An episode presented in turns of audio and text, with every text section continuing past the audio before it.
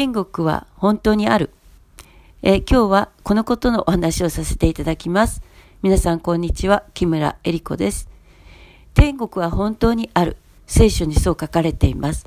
ですので、私たちは、キリストを信じる私たちは、神の言葉をその通りに信じています。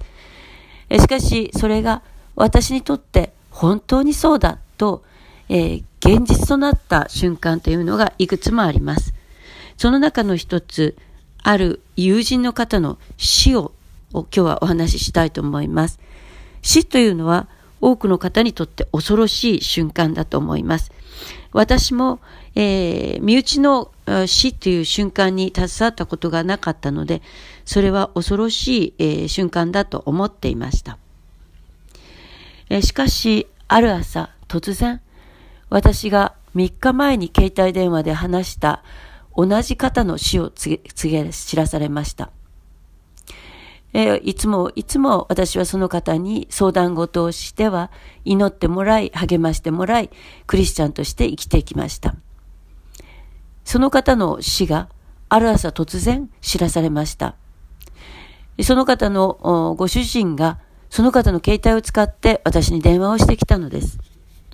ああ、また、あ、英子さんだ、と思って、起きてすぐの電話に出ようとしました。そうしましたらそのご主人が、A 子が、え昨夜11時何分に昇天しましたと言われたのです。びっくりしました。こんなにあっさり、こんなに突然、またこんなに何事もなかったかのように、えっと思ったんですね。しかしその瞬間私の中にとっても温かいもの、とっても幸せなもの、とっても清らかなものが流れてきました。一滴も涙は流れませんでした。むしろ感動さえしてしまいました。えー、その日は、この私たちのグループで、この一番大切な白馬キャンプというのに、えー、出かける朝でした。彼女はそのために準備をしていたのです。感動しました。彼女はあの祝福された白馬キャンプよりもっと良い場所に神様に連れて行っていただいた。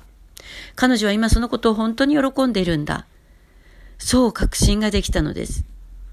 私にとってそれまで、えー、ぼんやりしていて、あるのかな、ないのかな、と思っていた天国は、その瞬間から非常に近いものとなりました。神様を賛美するとき、いつも彼女もそこにいて一緒に賛美しているような、そのようなイメージしか湧いてきませんでした。私にとって最も人間にとって恐ろしい瞬間であった死というものが全く違うものと変わりました。この肉体を脱いでも天国は確かにある。そして私たちはそこに存在するんだ。私たちも神様を賛美するとき、その天国の喜びの中に一緒にいることができるようになったんだ。と私はそこから確信することができ、神様を今でも賛美するたびに、天国に帰ったいろんな方々と共に賛美している喜びで、また私たちもいずれそこに行く、その幸せを前もって味わわせていただいている喜びで、神様を賛美し続けています。えー、それでは聞いてくださって感謝します。